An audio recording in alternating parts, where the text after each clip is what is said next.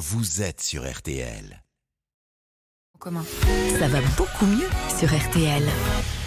Ça va beaucoup mieux tous les matins, un peu après 8h30. Le docteur Jimmy Mohamed nous prodigue ses conseils santé. Alors évidemment, je, vous aviez établi. euh, J'ai demandé au docteur Oui. s'il voulait prendre ma tension. Voilà.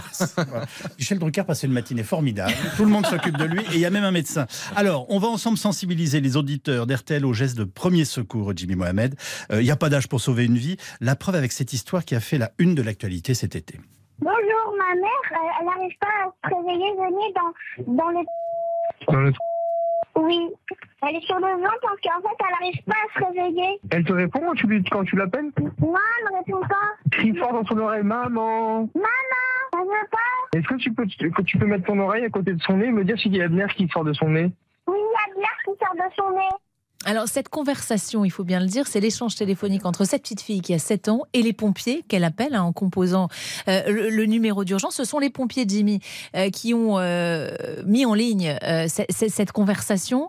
Euh, 7 ans seulement, et cette petite, elle a sauvé la vie de sa maman. Oui, en commençant par apprendre les numéros d'urgence. C'est un truc tout bête. Mais apprenez à vos enfants le 15 pour le SAMU, 18 pour les pompiers, ou encore ce numéro d'urgence européen, le 112. Et il y a un moyen mémotechnique qu'on peut tous apprendre aux enfants dès l'âge de 3 ans pour apprendre le 112. Les enfants, ils ont une bouche, un nez et deux yeux.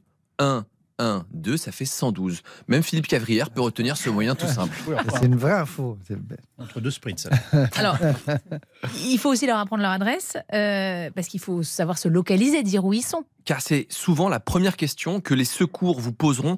Où est-ce que vous vous trouvez pour pouvoir porter secours et assistance? Mais heureusement, ces derniers ont malgré tout un système de géolocalisation. Donc si jamais c'est la panique ou que l'enfant ne connaît pas l'adresse, ils pourront vous localiser. Mais quand même, apprenez à vos enfants et petits-enfants eh bien l'adresse. Ça paraît tout bête, mais souvent ils ne savent même pas où est-ce qu'ils habitent. Alors, ce qui est frappant, Jimmy, c'est qu'en en quelques secondes, l'opérateur, grâce à l'aide de l'enfant, arrive à savoir si cette maman est en arrêt cardiaque. C'est aussi simple et rapide que cela. Complètement. Un arrêt cardiaque remplit deux conditions qui sont nécessaires et suffisantes. Premièrement, la personne est inconsciente.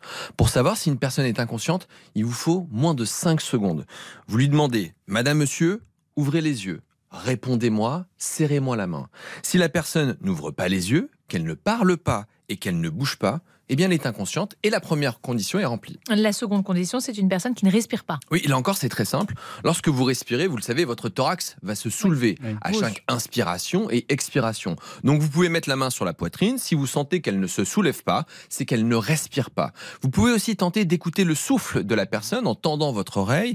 Et puis, attention, toute petite subtilité, il y a des mouvements respiratoires anarchiques qu'on appelle des gaspes. La personne, elle va respirer, euh, euh, euh, mais en fait, ce n'est pas de la respiration, c'est un équivalent d'insuffisance respiratoire. Dernier conseil, souvent, on voit des personnes prendre le Oui. pouls. Oui. Ça, c'est à la télévision, c'est dans les séries Ah oui. télévisées. On perd beaucoup trop de temps.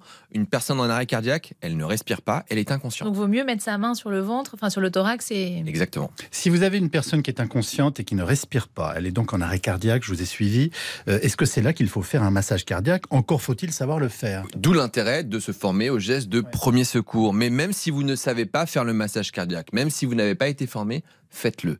Mieux vaut un massage cardiaque mal fait Que pas du tout. que pas du tout. En fait, au, au téléphone, l'opérateur va vous guider. Je vous donnerai simplement ce chiffre. À chaque minute que vous perdez sans massage cardiaque, c'est 10% d'espérance de vie en moins. Donc la bonne nouvelle, c'est quoi? C'est qu'en se formant au geste qui sauve, enfant comme adulte, eh bien, on peut sauver des vies. Donc formez-vous au geste qui sauve. Bon, et on aura retenu le euh, j'ai une bouche, un nez et deux yeux pour le numéro euh, 112. 112 à apprendre dès 3 ans. Et moi, j'ai des chats, par exemple. Est-ce que Oh, euh, est-ce qu'on peut leur apprendre le 112 Non. Je crains que non.